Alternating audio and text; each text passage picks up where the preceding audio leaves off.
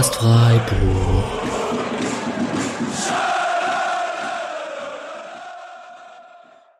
Ich grüße euch alle zur 31. Folge des Podcast Freiburgs. Ich versuche von meiner Floske wegzukommen, am Anfang immer Hallo und herzlich willkommen zu sagen. Das ist irgendwie, hat sich irgendwie so etabliert. Deswegen grüßt euch alle zur 31. Folge nach der sehr aufregenden Folge mit Dominik Heinz ähm, vor ein paar Tagen. Freue ich mich hier einmal mit ähm, dem guten alten Micha, es könnte keinen besseren geben, ähm, ein kleines Hinrundenfazit zu ziehen und den Kader zu analysieren. Herzlich willkommen, Micha. Hallo. Ähm, der Micha sollte den Spotcast-Hörern schon bekannt sein. Er ist der Ad Zerstreuung Fuß auf Twitter, beziehungsweise ähm, er ist der Blogger, der hinter zerstreuung-fußball.de steht. Ein sehr lesenswerter SC Freiburg-Blog, der sich mit taktischen Analysen etc. beschäftigt. Ähm, Habe ich das so gut wiedergegeben, Micha? Wunderbar. Es sind gerade auch zwei Texte erschienen in der Winterpause. Einer zum Kader und einer zur spielerischen Entwicklung in der Hinrunde. Äh, recht euphorische Texte, muss man sagen. Ja. ja, auf jeden Fall. Man kann ja auch recht euphorisch sein nach dieser Hinrunde. Ähm, du bist ja jetzt mittlerweile auch mittlerweile echt Podcast erfahren, muss man sagen. Zum Rasenfunk hattest du auch wieder einen Auftritt. Äh, scheint dir Spaß zu machen. Ja, und vor allem, es wird auch immer besser. Also ich war dann doch sehr aufgeregt, was meistens zu recht guter Vorbereitung führt. Also auch Aufregung hat so seine, seine guten Seiten. Das äh, schleift dann ein bisschen, also man lässt ein bisschen schleifen, habe ich das Gefühl, wenn es dann ähm, alltäglicher wird. Aber es macht mir auf jeden Fall Spaß, ein bisschen über den SC Freiburg zu quatschen und über die Bundesliga. Mache ich ja sonst nicht so viel. Meine Freunde schauen weniger Fußball als ich.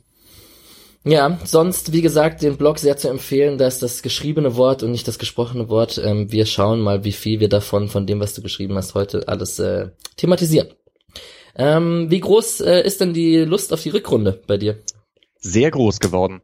Ähm, ich bin ja meistens eigentlich recht zurückhaltend, was so Erwartungen angeht.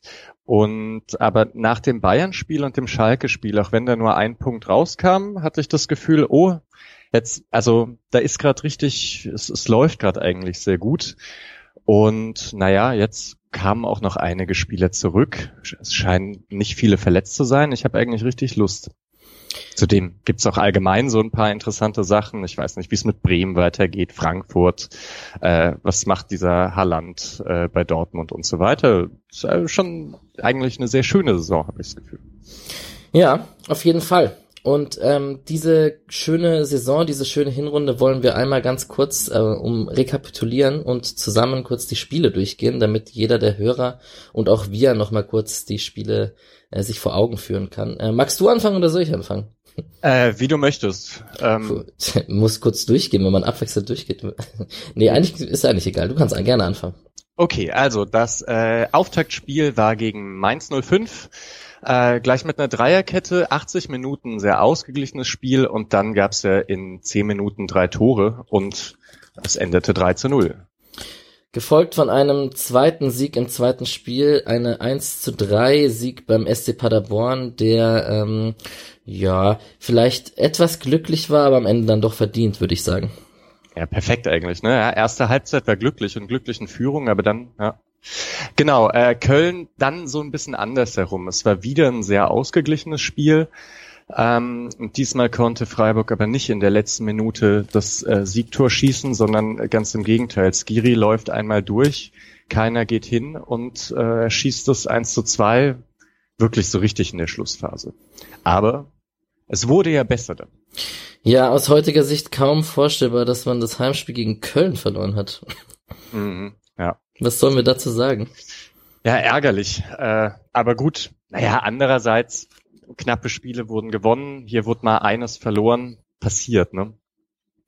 Dann haben wir wohl zum recht günstigen Zeitpunkt äh, bei der TSG Hoffenheim gespielt. Christian Günther, Yannick Haberer und Nils Petersen eine 3 0 Sieg bei Hoffenheim. Das tat doch sehr gut und hat den Auswärtsfans doch sehr gefallen, nehme ich an. Ich würde auch, also sagen, ist mein Lieblingsspiel in dieser Saison. Da hat eigentlich alles gepasst irgendwie. Mhm. Am Anfang guter Aufbau, danach, äh, nachdem man die Führung erzielt hat, eher Konter- und Umschaltspiel, aber defensiv sehr solide und nach vorne auch genug da. Das war schon gut. Ja. Äh, ähm, dann kam das 1 zu 1 gegen Augsburg. Wiederum so ein sehr knappes Spiel, in dem Freiburg am Anfang besser war Augsburg dann höher gepresst hat und Freiburg so ein bisschen Probleme hatte. am Ende das Spiel eher eher hätte gewinnen können als verlieren können, aber es dann halt so nicht mehr geschafft hat. Äh, eins zu eins. Und äh, wenn es läuft, dann läuft's. Es war so die Phase, wo man immer mal wieder an der Tabellenspitze geschnuppert hat. Ähm, auch mal so, wahrscheinlich so in der Live-Tabelle gab's dann Screenshots, die gemacht wurden. Und dann gewinnt man auch glücklich ähm, nach einem Tor von Luca Waldschmidt in der 81. Minute mit 2 zu 1 bei Fortuna Düsseldorf. Ja, auch wieder typisch knappes Spiel. Ne? Ja. Ähm, Dortmund war äh, auch ein sehr schönes Spiel. Äh, man begann ein bisschen passiver, was vielleicht aber auch gar nicht schlecht war. Ähm, und hatte, also hat ein sehr chancenarmes Spiel kreiert am Anfang. Dann hat Dortmund dieses krasse Tor von Witzel geschossen nach der Ecke. Mhm. Also so eine Wolle direkt rein. Und dann hat Freiburg so aufblitzen lassen, dass sie auch gegen gute Teams wirklich schön spielen können. Also wenn sie vorne Platz haben. Äh, Ausgleich geschossen, blödes, also blödes Gegentor kassiert, aber dann auch ein nettes Tor geschossen. Also äh, blöd kassiert meine ich mit eigentlich von der Außenlinie sollte der Ball in die Mitte gebracht werden und wurde dann abgefälscht, aber von Hakimi, glaube ich, und Grifo hat dann ja aber genau dasselbe gemacht, ähm, als er das 2-2 geschossen hat. Und ich würde sagen, sehr verdientes Unentschieden gegen Dortmund, ja.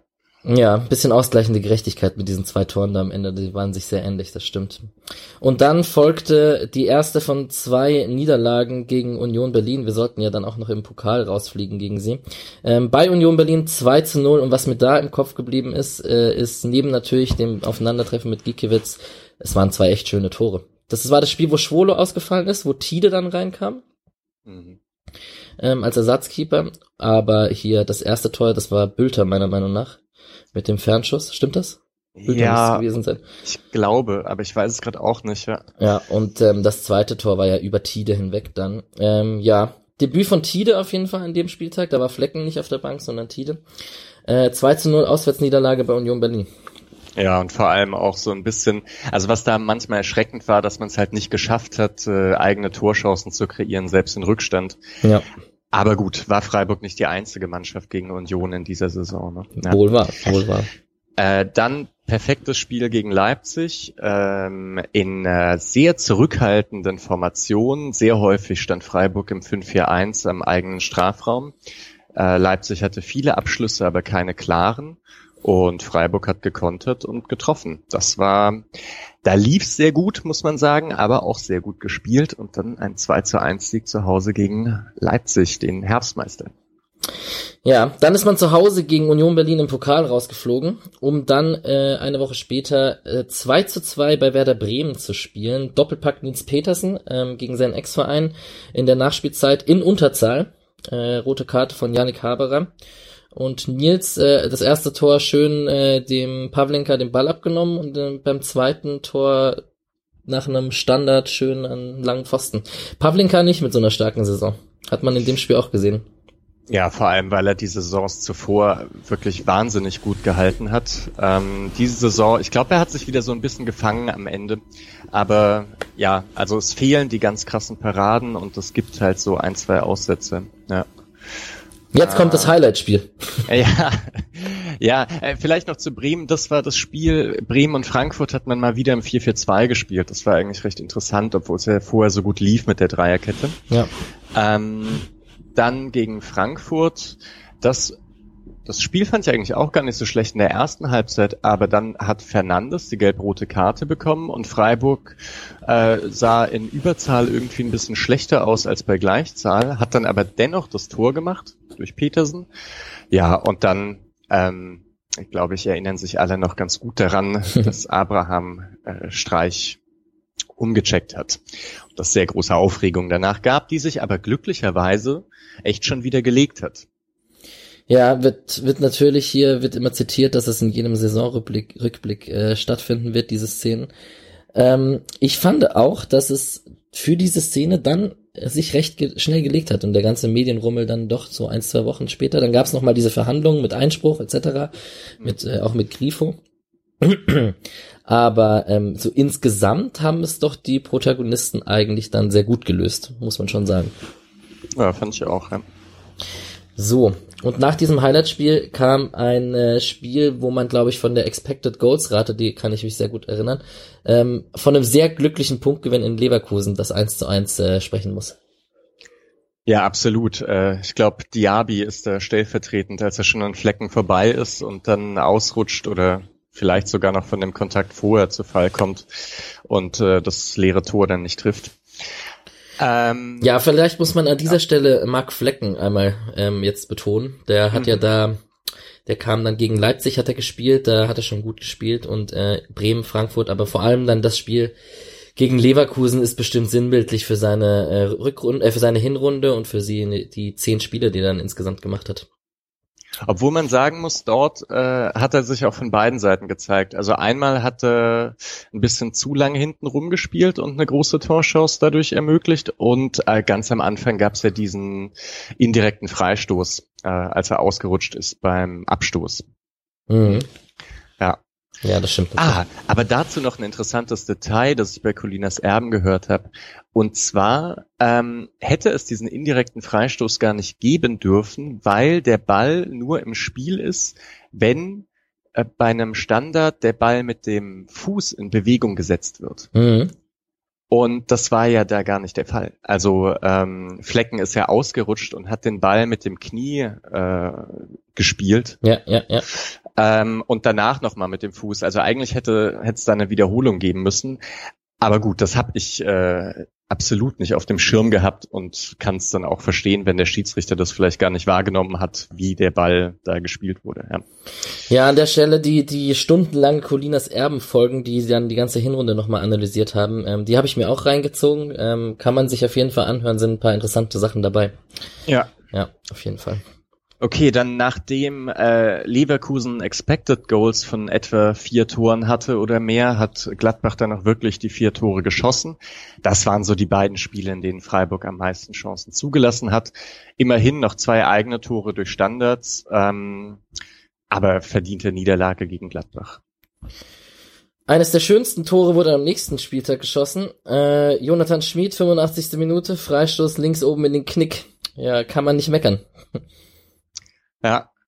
Die Spiele gehören eigentlich auch wieder, ist auch wieder so ein Doppelpack. Also Leverkusen-Gladbach war defensiv ein bisschen schwächer, Wolfsburg gegen Hertha defensiv sehr gut. Das eine gewinnt man 1-0 durch einen Distanzschuss, das andere verliert man 1-0 durch einen Distanzschuss. Und ja. naja, gut, immerhin drei Punkte aus den zwei Spielen. Ja, zum Hertha-Spiel, da war ich im Stadion hier aus Berlin. Ähm, puh, schwere Kost in der ersten Halbzeit. Ich habe es lang verteidigt, dass es äh, die Hertha muss doch und Freiburg muss nicht und so, aber irgendwie hat der Klinsmann-Effekt dann irgendwie doch zugeschlagen, obwohl ich es macht mich aggressiv, wenn ich sage, aber ist okay. Es ist eher der Nuri-Effekt, ja. so wie die Hertha spielt. Ich, ich ja. glaube auch, ich glaube auch. Ja. Na gut. Bayern München. Ja, du bist dran, oder? Ja, ich habe gerade die Hertha gesagt, aber ich kann auch Bayern München machen. Ah. Ist alles in Ordnung. Ähm, okay. Bayern München, ähm, ja, sehr, sehr Highlight, ein, eines der Highlight-Spiele. Ähm, ich glaube, man hatte Bayern äh, lange nicht so lange, über einen so langen Zeitraum dominiert. Beim Stand von 1 zu 1 war es echt eine Phase, äh, da waren einige Chancen dabei, wo man das 2 zu 1 machen hätte können. Und am Ende hier Zirkzee, junger Star der, der Zukunft vielleicht, ähm, macht dann doch das 2 zu 1, 3 zu 1 am Ende noch, als man aufmacht. Aber nach dem Spiel war man doch äh, sehr euphorisch und lange nicht so glücklich nach einer Niederlage irgendwie dann doch am Ende. Würde ich auch sagen. Es gab ja manche, die haben so gesagt, naja, wenn man so nah dran ist, ist es besonders bitter zu verlieren. Aber ich gehöre eher zu der anderen Fraktion, die sagt, okay, äh, gegen Bayern kann man verlieren und das war doch äh, sehr gut. Ja. ja. Ja, und gegen Schalke, vielleicht kommen wir da später nochmal dazu. Die erste Halbzeit fand ich äh, erstaunlich gut, weil man es auch im 4-4-2 geschafft hat, ein gutes Pass- und Positionsspiel hinzubekommen. Leider ähm, hat man die erste Halbzeit aber verloren und ist in der zweiten Halbzeit ähm, dann aber zurückgekommen, aber dann eher durch eine andere Spielweise. Trotzdem würde ich mal sagen, dass es so das Spiel war, in dem vor allem Quon äh, große Erwartungen geweckt hat in der Internet-Community beim SC Freiburg. Ähm, 2 zu 2 auswärts bei Schalke, aber vollkommen in Ordnung in einem insgesamt guten Spiel mit zwei guten Mannschaften. Ja, das mit Quon auf jeden Fall, da wurde viel geschrieben von der beste Wusler nach Jaschwili etc. Also der Hoffnung auf die Rückrunde. Ähm, so. Und jetzt haben wir äh, den achten Platz am Ende. Sieben Siege, fünf Unentschieden, fünf Niederlagen, eine Tordifferenz plus vier, 26 Punkte. Ähm, was für Freiburger Verhältnisse ja sehr gut ist. Ähm, ich fasse mal ganz kurz zusammen. Wir haben gewonnen gegen Mainz, Paderborn, Hoffenheim, Düsseldorf, Leipzig, Frankfurt und Wolfsburg haben unentschieden gespielt gegen Augsburg, Dortmund, Bremen, Leverkusen und Schalke und verloren gegen Köln, Union, Gladbach, Hertha und die Bayern. Und wenn man sich das so anguckt und sich vor Augen führt, dann muss ich sagen, irgendwie bin ich ein bisschen ratlos, weil einerseits hat man Siege gegen Leipzig und Wolfsburg und Hoffenheim, man hat aber gleichzeitig auch Niederlagen gegen Köln und Union und ähm, Gleichzeitig hat man ein paar Unentschieden, zum Beispiel gegen Dortmund und Leverkusen, was ja auch sehr gute Mannschaften sind. Aber auch gegen Augsburg und Bremen, die ja jetzt äh, zumindest Augsburg am Anfang und Bremen die ganze Hinrunde jetzt nicht die stärksten waren. Was macht man mit dieser Hinrunde? Ja, ist ganz, ganz komisch. Also irgendwie kann man zusammenfassen, dass es gut ist, aber ähm, ja, wie jetzt in den letzten ein, zwei Jahren schon so richtig ganz klare Tendenzen ähm, gibt's irgendwie nicht. Also einmal nicht von der Spielweise, auch da gibt's ja Spiele, die recht offensiv angegangen wurden und Spiele, die sehr defensiv angegangen wurden. Das hat mal funktioniert, mal nicht. Ähm, gegen gute Teams sah man mal gut aus, mal nicht so gut. Mm, und gegen schlechte Teams auch. Also es, es ist mh, mm, komisch, aber dadurch, dass sich das auf so einem hohen Niveau einpendelt, äh, ja gar nicht so schlimm. Ja. Ja, die Erwartungshaltung, ne? Man tut sich dann manchmal schwer und denkt so, oh, was wäre denn noch mehr drin gewesen, wenn man nicht zu Hause gegen Köln oder äh, bei Union Berlin oder so verlieren würde. Da ertappt man sich dann doch sehr schnell, dass man äh, anfängt zu träumen. Ja, also mir geht es zumindest so. Ja, ja, ja, doch auch. Ja, auch wenn man jetzt an die Rückrunde denkt und dann dieses Auftaktprogramm sieht, Mainz, Paderborn, Köln, ähm, aber gerade bei so einer langen, äh, nicht bei einer langen Winterpause, aber gerade in der Winterpause, in der man dann lange keine Bundesliga mehr gesehen hat, vergisst man manchmal, wie eng Bundesligaspiele zugehen und das in fast allen Bundesligaspielen das in beide Richtungen kippen kann. Also selbst wenn man das beste Spiel gegen Hoffenheim nimmt, in dem ich schon sagen würde, Freiburg war klar besser, ähm, da gibt's halt zwei, drei Szenen, bei denen Hoffenheim ein Tor machen kann und dann keine Ahnung, in welche Richtung dieses Spiel kippt. Mhm. Und ob dann nicht doch Hoffenheim irgendwie einen Punkt holt oder halt andersrum gegen Leverkusen. Hier muss man wirklich sagen, das war einfach Glück, dann überhaupt einen Punkt zu bekommen. Äh, also auch ein guter Torhüter, aber auch Glück. Jetzt warst du ja auch beim Rasenfunk. Das ist natürlich die hochgegriffene Frage, die immer wieder auftritt. Aber enge Spiele, ist das jetzt, spricht das jetzt für oder gegen die Bundesliga?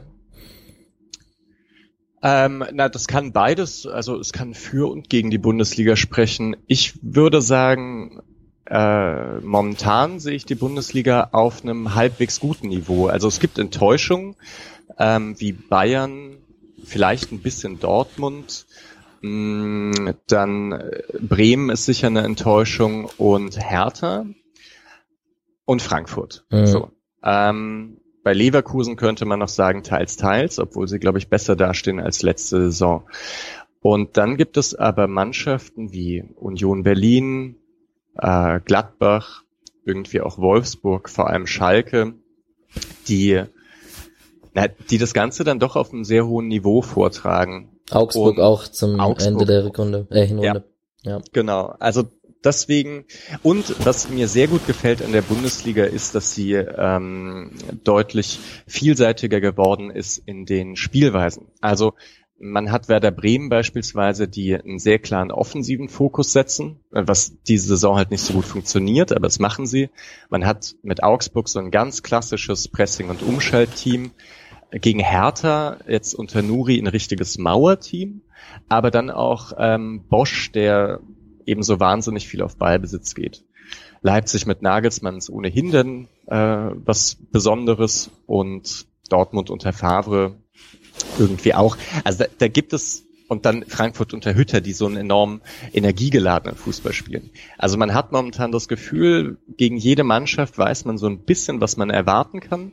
Es ist aber auch immer was Unterschiedliches. Und das macht es schon spannend, finde ich. Also man kann sich vor jedem Spiel von Freiburg dann so ein bisschen fragen, hm, kommt das Freiburg gerade entgegen? Wie Gegner X spielt oder eher oder würde man gerade lieber gegen Gegner Y spielen? Mhm. Und äh, eine der größten Debatten, ähm, die diese Hinrunde äh, begleitet hat, auch in Foren, auf Twitter, in diesem Podcast, eigentlich überall, war Glück und Pech, Expected Goals, also auf der Expected Goals Skala sind wir nach Schalke die Mannschaft, die zweite Mannschaft, die quasi overperformed hat mit acht Punkten zu viel. Ich stelle das jetzt einfach mal so in den Raum. Die Expected Goals sagen etwas aus, sagen bestimmt nicht alles aus. Auch das wurde hier schon öfters debattiert. Ich hatte ein schönes Zitat gefunden, was du von Tobias Escher beim Rasenfunk geschrieben hast. Ähm, da sich aber ohnehin erfahrungsgemäß eher die Leistungen den Ergebnissen anpassen und nicht die Ergebnisse den Leistungen. Ähm, ja, Glück oder Pech? Wie, wie wirst du sagen? Ähm, ja, schwierig. Ich ich würde sagen, es gibt gewisse Eigendynamik. Äh, oh, fange ich jetzt bei den Zitaten oder bei Glück oder Pech? Tja. Äh, ähm, also vielleicht mit dem Glück oder Pech und mit den Expected Goals.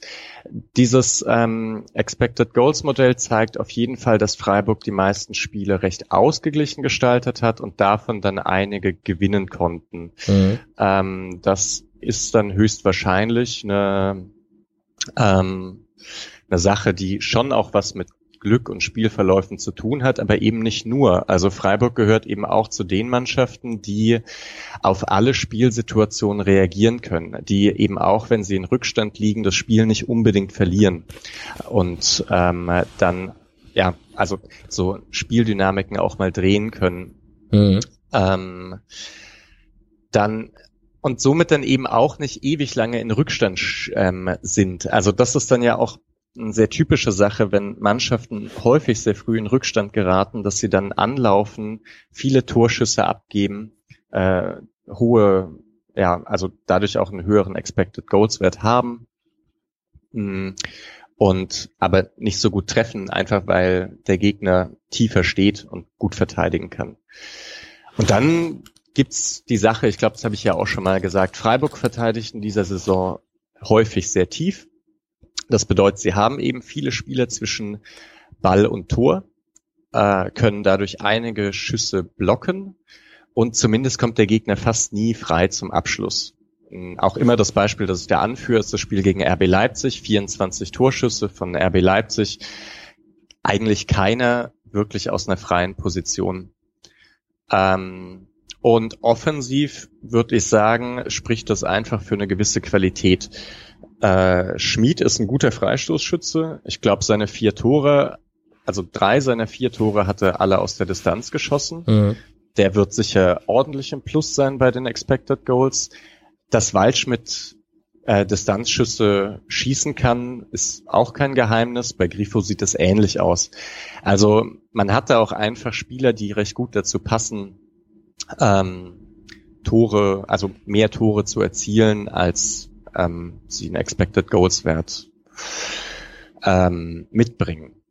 Ja. Abschließend vielleicht aber noch dazu, es ist selbstverständlich dennoch eine recht hohe Diskrepanz und das Glück ganz, ähm, also diese, diese Argumentation mit dem Glück ganz in äh, das Reich der Fabeln zu verweisen, wäre dann auch etwas, äh, etwas vorschnell, würde ja, ich sagen. Ja.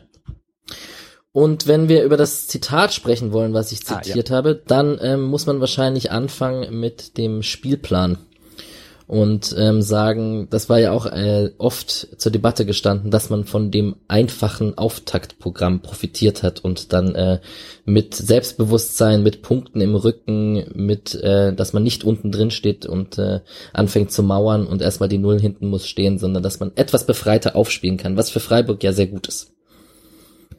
Absolut, ja. Das würde ich auch sagen. Da gibt's halt so viele Faktoren eigentlich, die sich dann zu so gewissen Eigendynamiken entwickeln, die aber auch immer wieder kippen können. Also das ist, ist auch so eine Sache. Nach den beiden Spielen gegen Leverkusen und Gladbach hätte es halt wirklich auch in eine andere Richtung gehen können. Aber mh, Freiburg hat sich halt gefangen und gegen Wolfsburg und Hertha zwei dann nicht ganz so attraktive, aber okaye Spiele abgeliefert. Mhm. Und man konnte die Welle eben auch so reiten, dass man gegen Dortmund gut gespielt hat und sich durch eine 2-0 Auswärtsniederlage gegen Union nicht aus dem Konzept hat bringen lassen. Ähm, dass das aber leichter ist, wenn man gut drauf ist, ja, Das stimmt schon. Ähm, aber ja, es ist, es ist wie es ist, ne?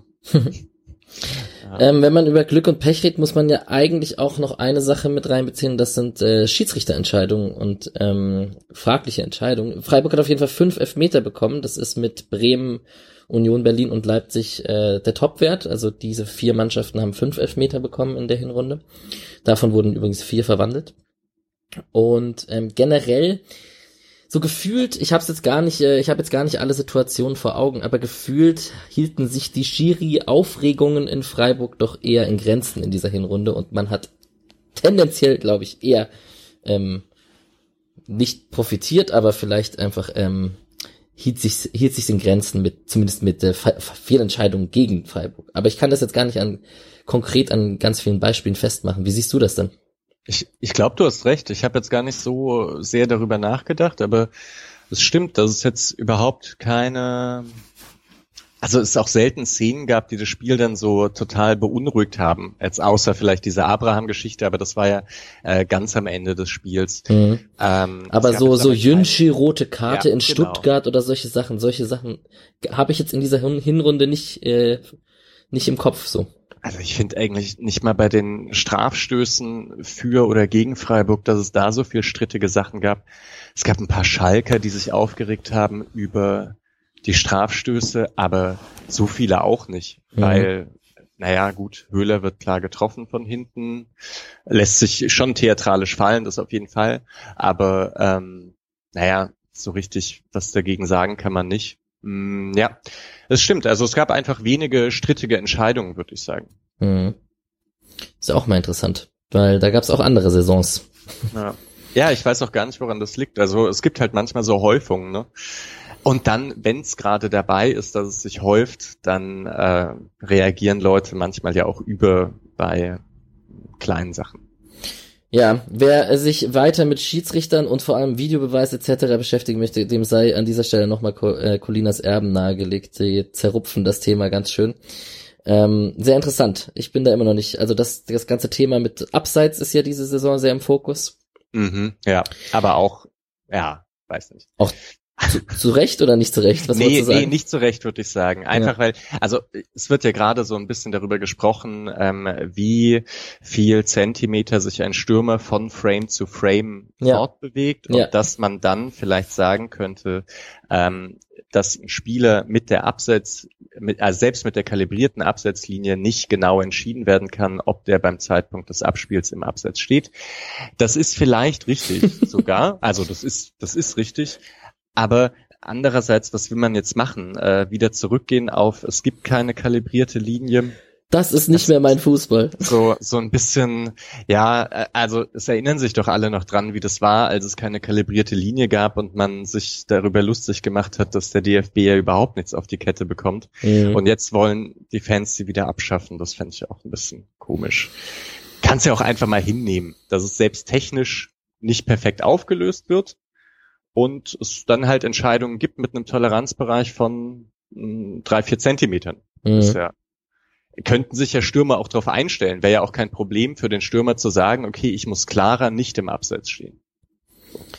Ja, ich glaube, das Thema Videobeweis und etc. würde jetzt hier den Rahmen sprengen. Da könnte man eine eigene Folge drüber machen. Ich glaube, wir tun gut damit, einfach äh, Colinas Erben an dieser Stelle zu empfehlen. Und dann, Wahrscheinlich, ja. ja.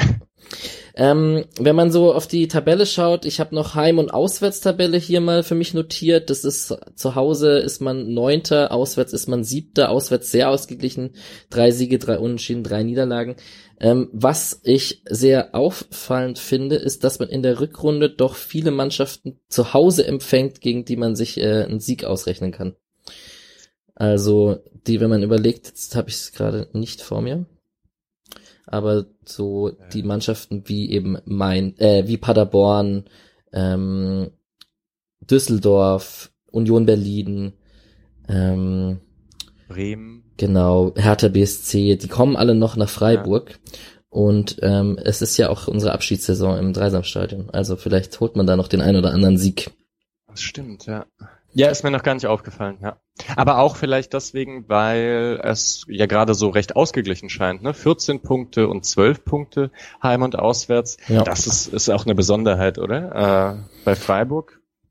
Un ungewöhnlich, ja, auf jeden Fall. Sogar positive Tordifferenz auswärts, das ist ja vollkommen verrückt, ja. ja.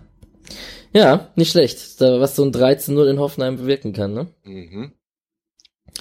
Mm, eine interessante Spielerei auf Transfermarkt, das habe ich ja auch schon ein paar Mal erwähnt, ist, ähm, wenn man die Tabelle nach nationalen Torschützen anschaut. Da sind wir nämlich Zweiter nach Augsburg. Ich mache das fast ja immer gerne auf, dass Streich gerne mit äh, deutschsprachigen Spielern arbeitet, weil er sehr kommunikativ ist und weil er vielleicht auch taktisch etc. Ähm, einen hohen Anspruch hat und das vielleicht auf, auf einer gemeinsamen Sprache einfacher ist zumindest mal. Das ist so die These, die im Raum steht. Ähm, gleichzeitig ist aber auch interessant, dass halt so Spieler wie Koch und Waldschmidt halt beim SC spielen deutsche äh, Nationalspieler, muss man ja jetzt mittlerweile sagen.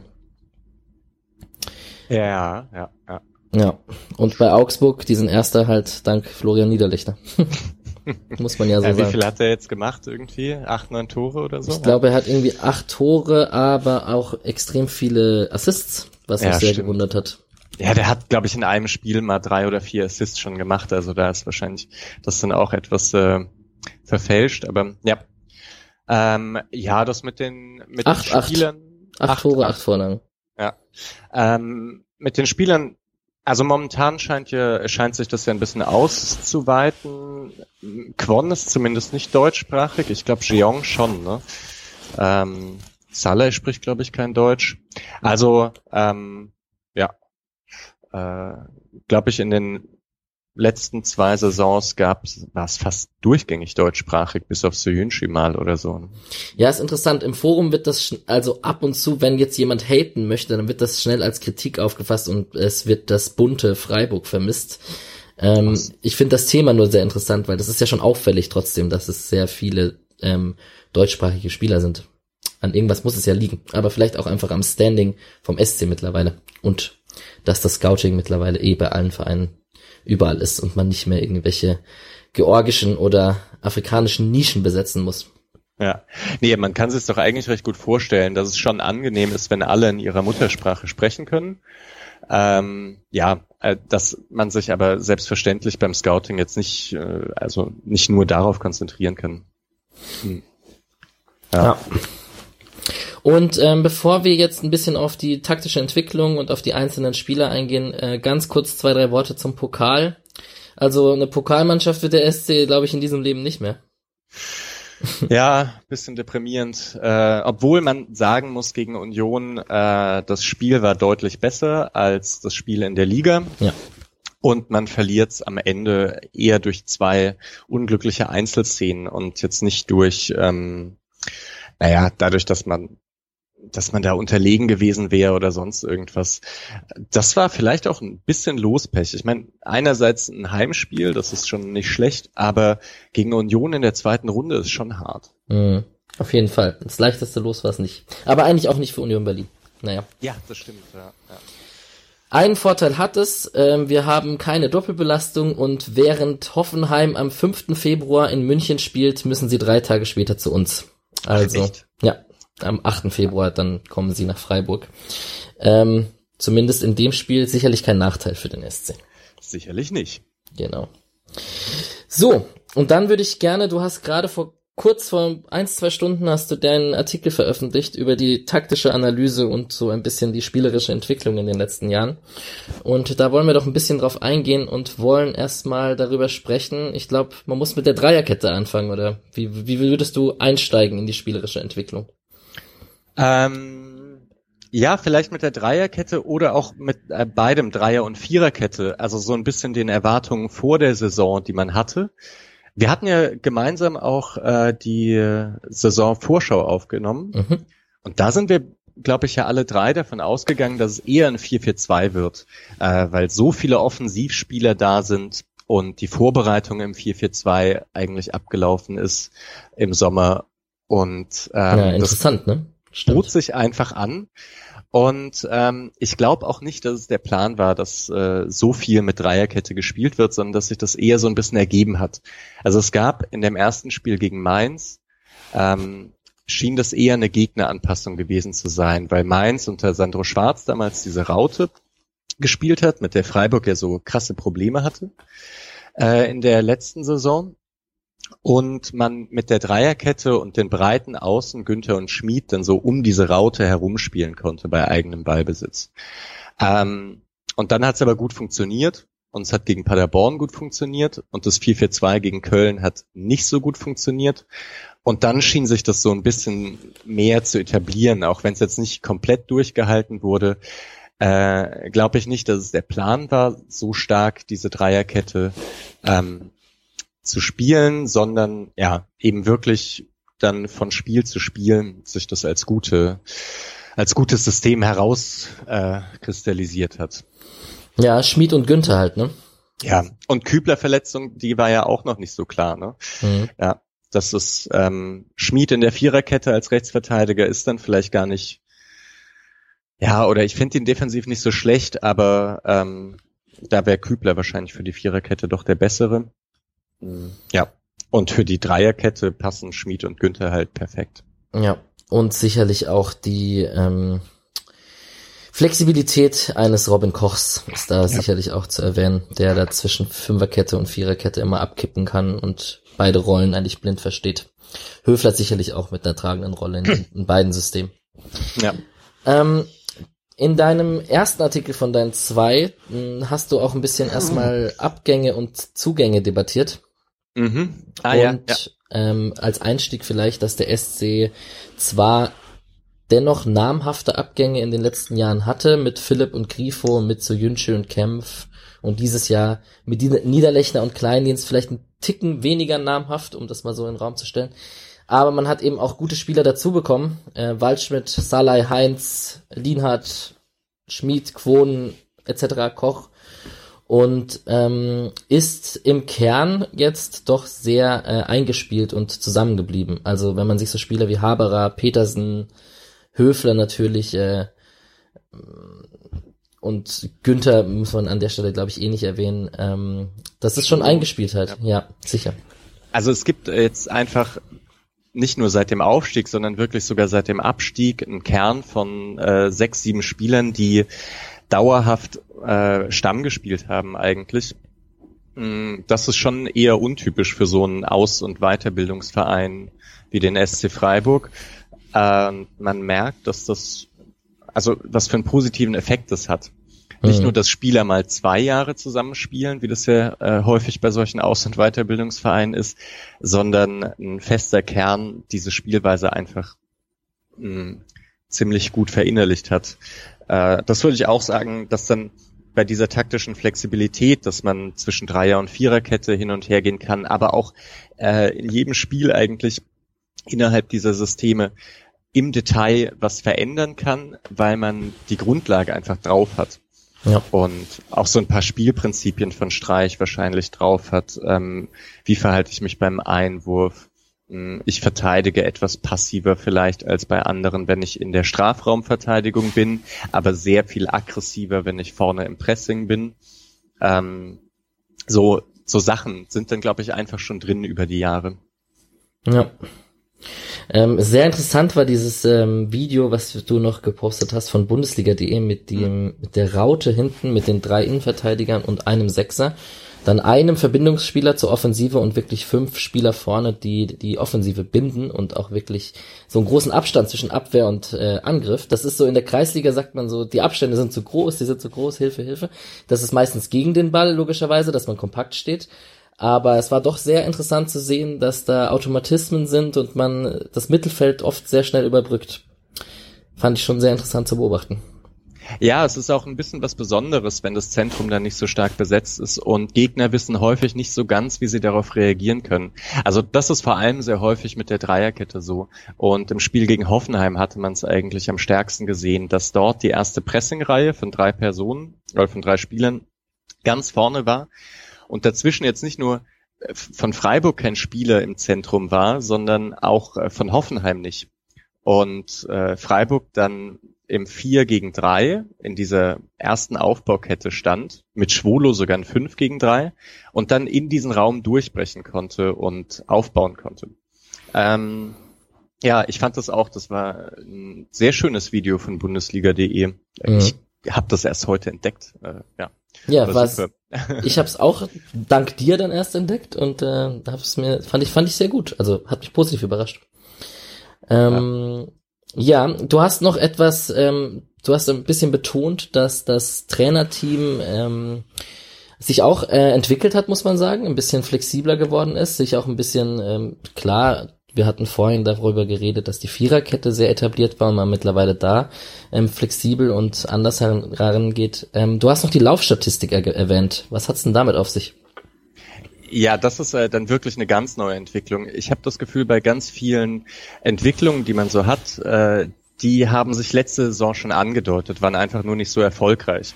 Ähm, beispielsweise die Flexibilität von Dreier- und Viererkette, aber auch, dass man manchmal sehr offensiv an ein Spiel herangegangen ist und manchmal eher defensiv und man das nicht so ganz vorhersehen konnte, wann was passiert. Dass äh, Freiburg in der Laufstatistik nicht unter den Top 3, sondern wirklich auf Platz 9 ist, ähm, ist dann aber doch etwas sehr Untypisches, würde ich sagen.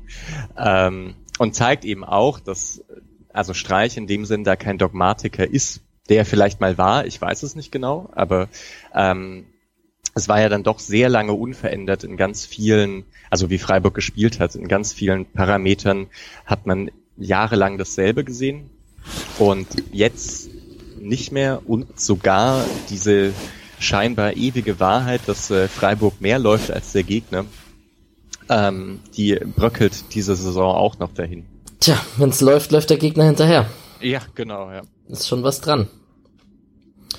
Ähm, ja, Streich äh, hat sich da und das ganze Team, das Team hat sich ja auch hier. Vielleicht ist das auch der der Einfluss von Bruns noch ein bisschen, man weiß es nicht genau.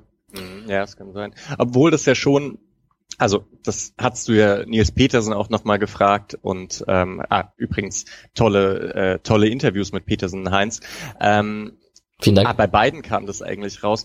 Petersen hat das gesagt, dass es schon in der zweiten ähm, Liga ja angefangen hat, mit dem, dass man da etwas flexibler wurde und häufiger den langen Ball eingesetzt hat. Und Heinz hat jetzt in dem Interview mit dir auch gesagt, dass Gegner sich halt recht schnell darauf einstellen, was man spielt und dass man deswegen auch immer wieder was verändern muss. Hm, war irgendwann da und da, also dieses Gefühl hat man sehr stark. Diese, diese Flexibilität bei Freiburg ist in den letzten Jahren wahnsinnig gewachsen. Ja, ich finde, bei Heinz hat man rausgehört, dass es ihm gar nicht so viel ausmacht, was für ein System gespielt wird. Also die sind, die haben da so ein Selbstvertrauen und so eine Eingespieltheit, dass die, glaube ich, alle immer genau wissen, was sie zu tun haben. Das ist schon ziemlich gut. Ja, und vor allem, wenn dann, wenn es halt auch noch funktioniert und man dieses Vertrauen hat, dass der Trainer schon den richtigen Plan hat.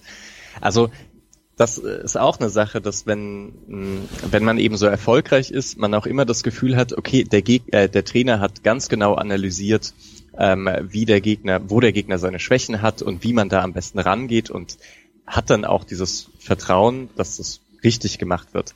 Im Gegensatz, wenn es halt nicht läuft, wie jetzt beispielsweise bei Werder Bremen, dann wird das Kofeld immer als Aktionismus ähm, ausgelegt, wenn er plötzlich wieder was verändert, Mhm. Ähm, Spielweise ändert, Formation ändert oder sonst irgendwas und dann ist es die fehlende Ruhe. Ähm, also auch da muss man selbstverständlich diese Eigendynamiken, die ein positiver, ähm, ein positiver Verlauf der Hinrunde mit sich bringt, im Blick haben. Aber dennoch würde ich sagen, ähm, Streich hat es ja auch über Jahre gezeigt, dass so eigentlich was, also ein Gedanke dahinter steht, wenn er irgendwas verändert. Ja.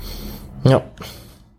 Ja, Jetzt kommen wir gleich zum Kader, zur Kaderanalyse. Ich wollte noch mal einmal einen Satz dazu sagen, dass wir darüber gesprochen haben, dass es so einen Kern von fünf, sechs, sieben Spielern gibt, die da zusammengeblieben sind. Da gehören sicherlich auch so, so Mike Franz zum Beispiel dazu, mhm. der da über Jahre so immer die, eine der Konstanten war. Ähm, ja, also meine, meine Debatte ist ja immer, wahrscheinlich hat sich das, dieser, dieses Durchschnittsniveau von Freiburg ist ein bisschen angestiegen, aber Freiburg hat halt einfach viele Spieler, Höfler ist da immer so das Paradebeispiel, der genau so gut ist, um Leistungsträger beim SC Freiburg zu sein, aber jetzt nicht ähm, 10, 20 Prozent besser, dass er halt irgendwo hinwechselt. Ähm, ich finde das sehr interessant. Ja, das stimmt. Und auch, dass sich ein Grifo jetzt woanders nicht durchgesetzt hat, den könnte man ja auch noch irgendwie mitnennen. Wie ja. lange war Grifo weg? Zweieinhalb Jahre? Anderthalb oder zweieinhalb? Äh, er war ein Jahr in Gladbach. Insgesamt waren es nur anderthalb, oder? Oder waren es Ein Jahr in Gladbach und dann in Hoffenheim ist er gleich in der ersten Saison in der Winterpause zurück. Wahrscheinlich, ne? Ja, das kann sein. Äh, naja, egal. ja, verdammt. Aber da, da hast du recht. Also ich würde auch sagen, klar braucht man da so ein bisschen das Glück der, also man braucht halt das Glück bei beiden. Ne? Man braucht Spieler, die sich halt so weiterentwickeln, dass sie dann wirklich zu einem, also zu einem deutlich besseren Verein gehen und man dann so Erfolgsgeschichten schreiben kann und weitere junge talentierte Spieler zum SC Freiburg kommen. Und ich würde auch sagen, die Verpflichtung von Mike Franz war da wahrscheinlich schon ein, ein Wegweiser, so ein bisschen. Der kam ja von Nürnberg, glaube ich, da war er 27. Und das war dann einfach was anderes, als äh, ja eben einen Grifo zu verpflichten mhm. oder, oder jemand anderen. Also Petersen, Franz, das sind dann so Spieler, bei denen klar war, okay, ähm, die bleiben wahrscheinlich auch. Also Grifo war ein Jahr in Gladbach und dann ist er nach, nach einer Halbserie in Hoffenheim zurück äh, in der Rückrunde ausgeliehen gewesen und dann zu uns gekommen. Genau. Mhm, ja. Ja. Ähm, und dann würde ich sagen, wir gehen einfach mal auf den Kader und schauen uns die Spieler genau an. Ja. Ähm, wir haben das ja aufgeteilt in Positionen. Ich habe einen Unterschied zu deiner Aufteilung gemacht und das ist, ich habe die offen, weil wir so oft mit der Dreierkette beziehungsweise Fünferkette gespielt haben, habe ich die Offensive zusammengeschmissen. Also ich habe die Stürmer und die Flügel in einen Pot geschmissen quasi. Okay. Ja. Als als Offensivspieler, weil in meiner Wahrnehmung oft einfach ähm, die Fünferkette und somit einfach die Außenspieler nur durch Schmid und ähm, Günther klar besetzt waren. Aber das können wir gleich drüber sprechen, wenn es dann soweit ist. Ja. Ähm, anfangen würden wir wahrscheinlich äh, sinnvollerweise mit unseren Keepern. Und interessant ist es, es kamen alle drei zum Einsatz. Tide, ähm, der dritte Keeper, ähm, hat viermal in der Regionalliga Südwest gespielt, saß jetzt ganz oft auf der Bank, weil Schwolo eben gefehlt hat und ähm, äh, während Flecken gespielt hat, dann Tide der Ersatzkeeper war. Ähm, nur kurz zu Tide, eben sein Debüt gegen Union Berlin dann gefeiert, als Schwolo dann verletzt raus musste, hat ein Gegentor kassiert. Aber ansonsten war natürlich Schwolo mit einem starken Start und Flecken mit einem starken, mit einer starken Vertretung. Wie siehst du die Torhüter-Entwicklung? Ja, ich, ich glaube, ich bleib dabei. Also beide sind super. Ich finde es ganz gut, dass Schwolo zurückkommt. Ähm, finde es auch, also finde auch gut, dass er dann äh, Stammkeeper bleibt jetzt nach Aussage von Streich. Wenn Schwolo fit ist, dann spielt er.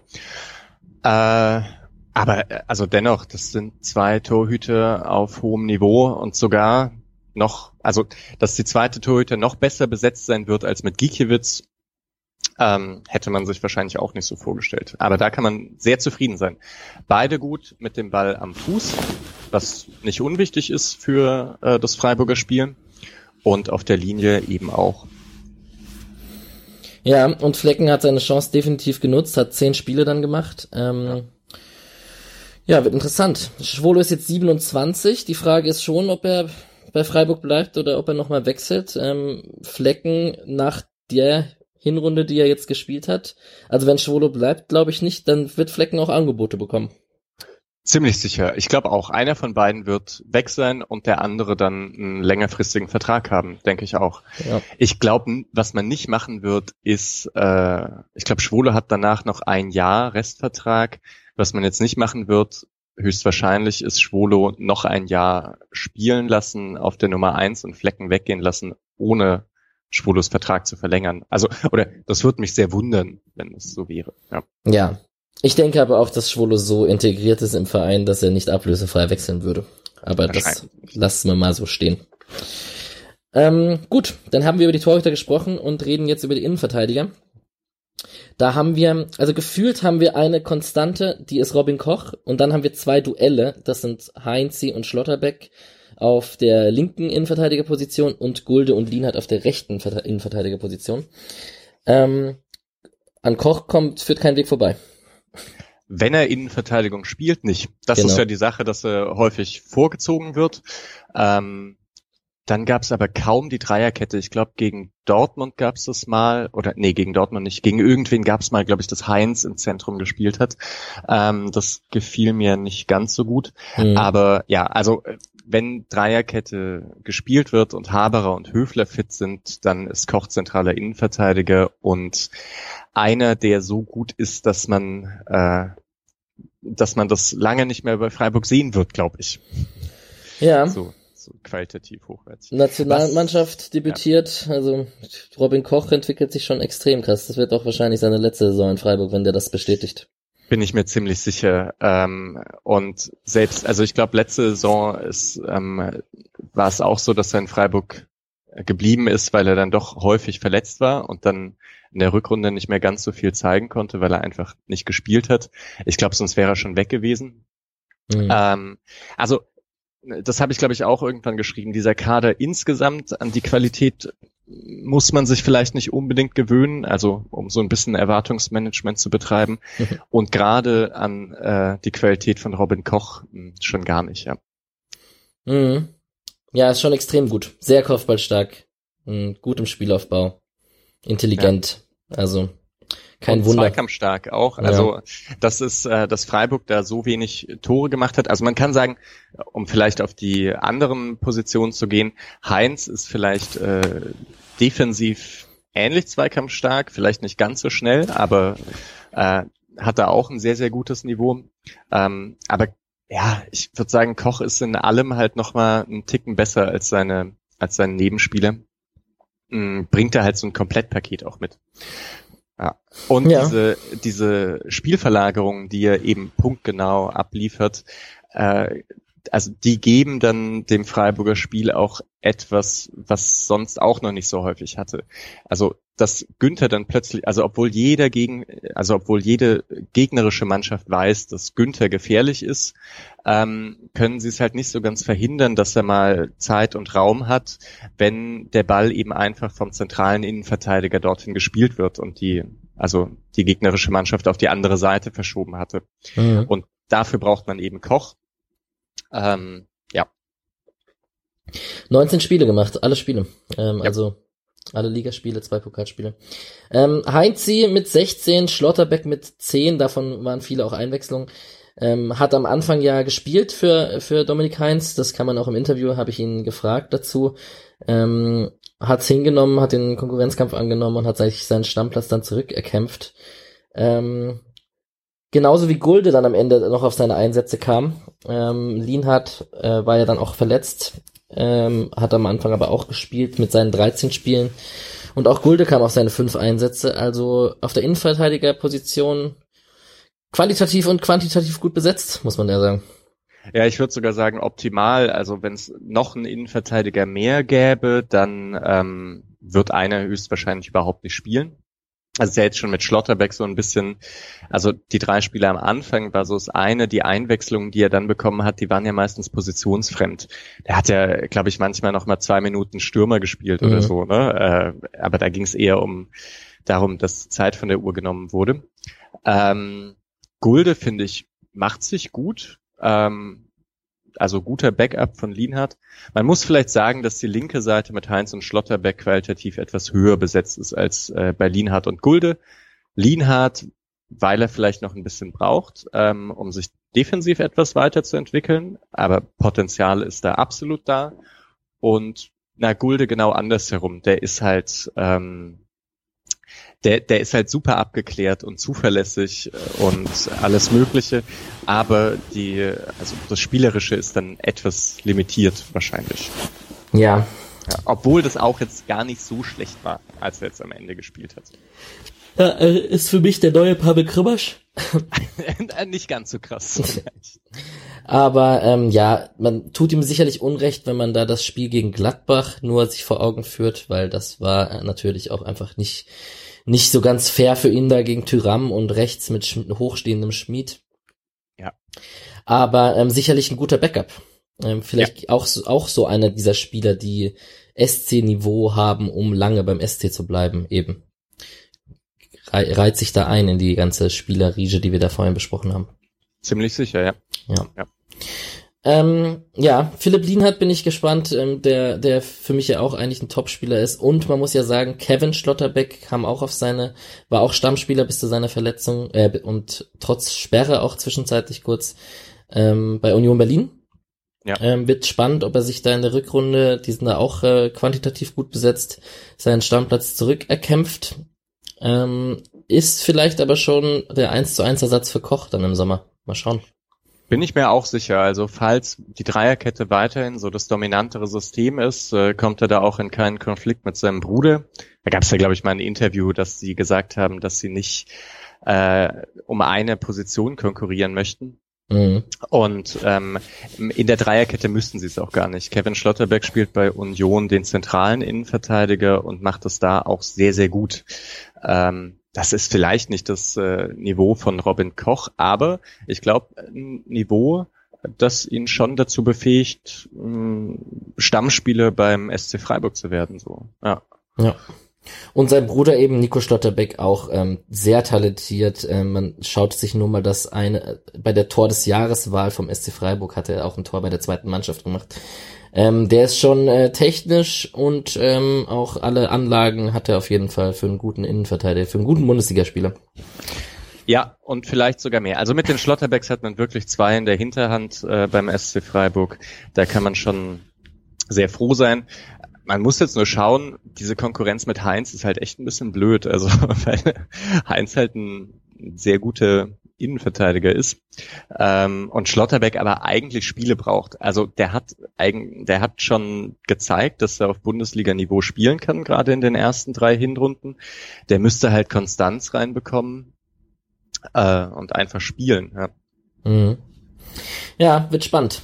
An Heinzi ist ähm, sehr sympathisches Interview, ist aber auch äh, schwierig vorbeizukommen. Klar. Ja.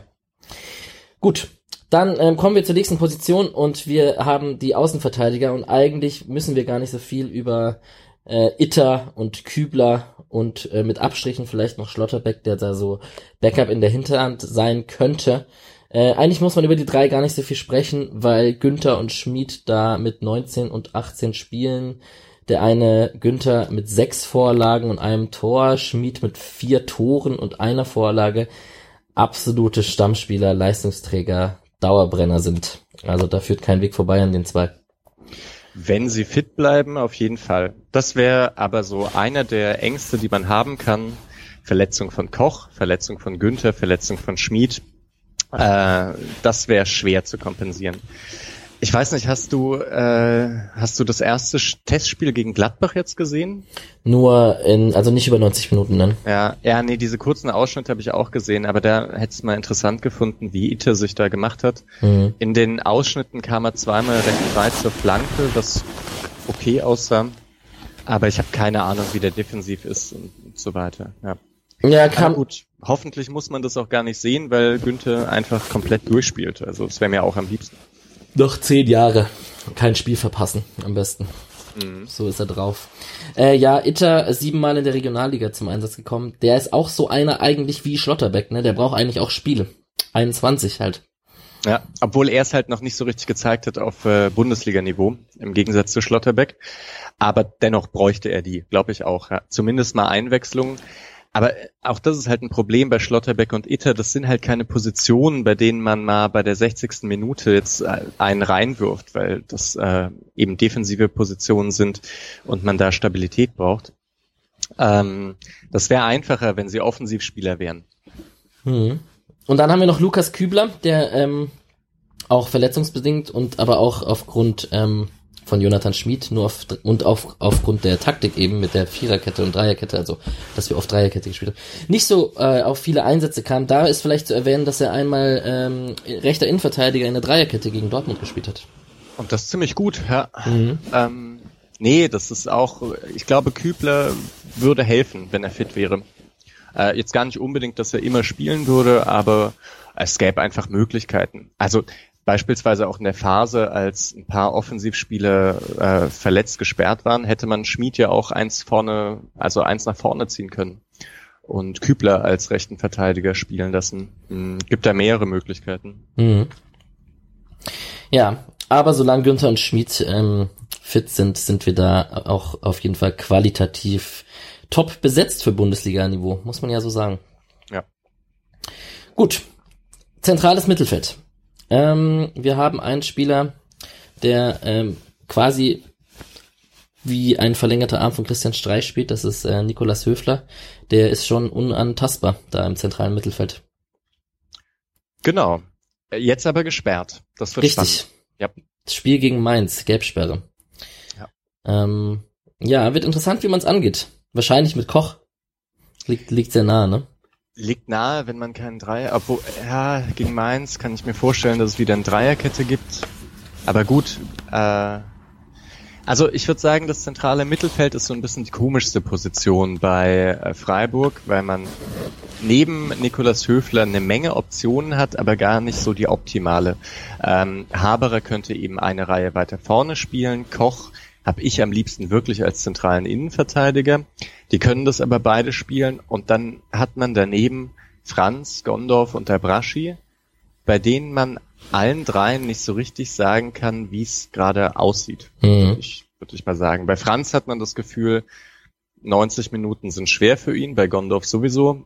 Und ja, Abraschi, keine Ahnung, also wie viele Spiele hat er gemacht? Drei? Oder? Abraschi hat äh, fünf Spiele gemacht. Ähm, so richtig war es aber nur ähm, die Phase von Spieltag sechs bis acht, wo er gegen Düsseldorf und Dortmund in der Startelf war.